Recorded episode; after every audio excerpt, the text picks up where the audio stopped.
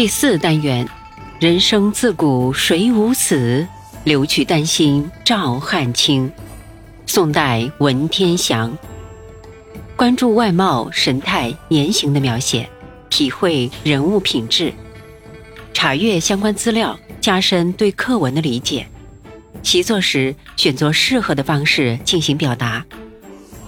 第十课古诗三首，有感情的朗读课文、背诵课文，默写竹石。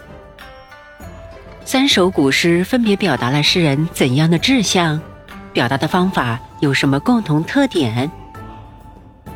马诗，唐代李贺。大漠沙如雪，燕山月似钩。何当金络脑，快走踏清秋。注释一：燕山指燕然山，这里借指边塞。二钩，古代的一种兵器。形似月牙。三何当，何时将要？四金络脑，用黄金装饰的马龙头。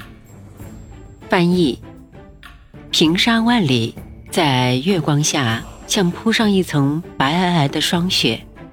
连绵的燕然山山岭上，一弯明月当空，如弯钩一般。何时才能受到皇帝赏识？给我这匹骏马。佩戴上黄金打造的辔头，让我在秋天的战场上驰骋，立下功劳呢。